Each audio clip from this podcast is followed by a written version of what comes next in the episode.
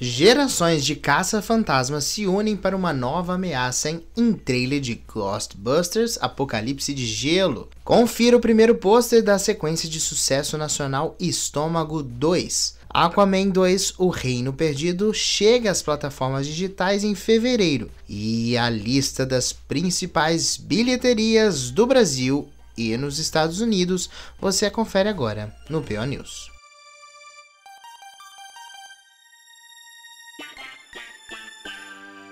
Olá, seguidores do Parada Obrigatória, tudo bom com vocês? Eu sou o Léo Marques e esse é o PL News, o seu podcast que vai ao ar todas as manhãs de segunda a sábados, trazendo as principais notícias do mundo da cultura pop do dia anterior. Ghostbusters Apocalipse de Gelo ganhou um novo trailer completo nesta segunda-feira, dia 29. No vídeo, que você pode conferir lá no paradaobrigatoriacine.com.br, nós podemos conferir as gerações dos caça-fantasmas se reunindo em Nova York para mais uma vez tentar impedir uma invasão fantasmagórica no mundo. Conforme a sinopse oficial, em Ghostbusters Apocalipse de Gelo, a família Spengler retorna para onde tudo começou, a icônica estação de bombeiros em Nova York, para se unirem com os caça-fantasmas originais e desenvolver um laboratório ultra secreto de pesquisas para levar o caça aos fantasmas a outro nível.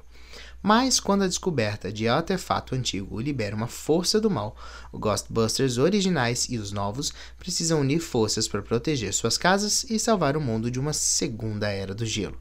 Os atores Finn Wolford, que interpreta o Trevor, e McKenna Gracie, a Phoebe, retornam como os netos do membro original Egon Spengler, interpretado pelo saudoso Harold Ramis, assim como Carrie Cole e Paul Rudd, dando vida a Kelly Spengler e Gary Grodsborn.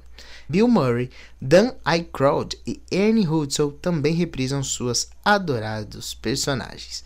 Ghostbusters Apocalipse de Gelo tem estreia prevista para 22 de março de 2024. A sequência do sucesso nacional de 2007, Estômago 2, O Poderoso Chefe, teve seu primeiro pôster revelado. Na imagem, nós podemos ver Nonato, João Miguel, atrás das grades. Isso porque o longa mostrará Nonato após anos na cadeia, usando seus talentos culinários para subir na hierarquia do presídio. O equilíbrio de poder na prisão muda com a chegada de um mafioso italiano. O longa estreia ainda em 2024 e o pôster você confere lá no site. Mesmo ainda estando nos cinemas e sendo um sucesso, Aquaman 2 O Reino Perdido chega às plataformas digitais para compra e aluguel a partir de agora, dia 1 de fevereiro. O longa chegará a Prime Video, Claro TV+, YouTube, Apple TV, Vivo Play, Microsoft e Watch Brasil. A compra e o aluguel do longa também proporciona aos usuários das plataformas digitais quase uma hora de conteúdos extras, como por trás das cenas com o diretor e elenco, make-off com o time de produção e explicações sobre a criação dos cenários e mundo do filme. Os usuários do Prime Video ainda terão acesso exclusivo a um conteúdo que explorará mais profundamente a dinâmica entre Jason Momoa e Patrick Wilson na construção da relação entre os irmãos Atlantes. Já quem utiliza a plataforma Apple TV terá uma semana de exclusividade ao conteúdo extra, que detalha a criação e execução da Cidade Negra pela equipe de produção do filme, desde a ideia original ao cenário final e seus habitantes. É hora de conferir a lista das bilheterias americanas e brasileiras. Após três semanas no topo, Meninas Malvadas perdeu a primeira posição para o estreante Big lá nos Estados Unidos.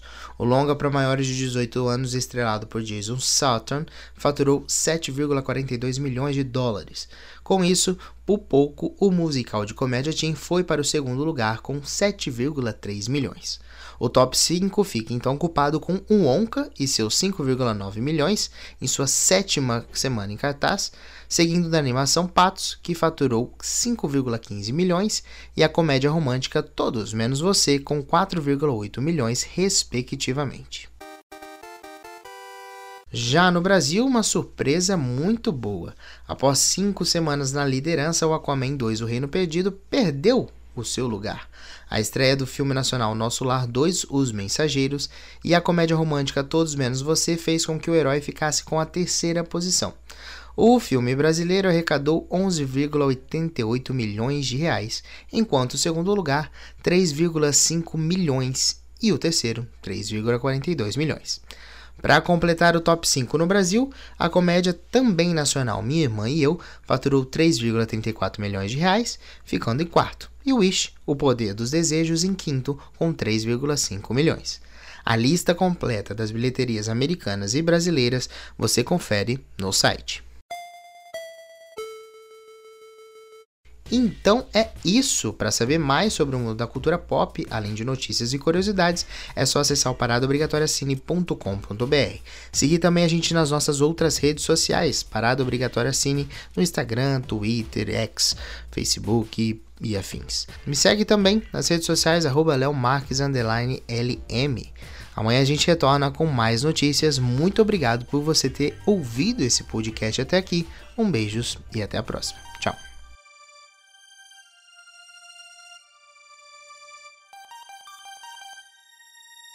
Yeah, yeah, yeah.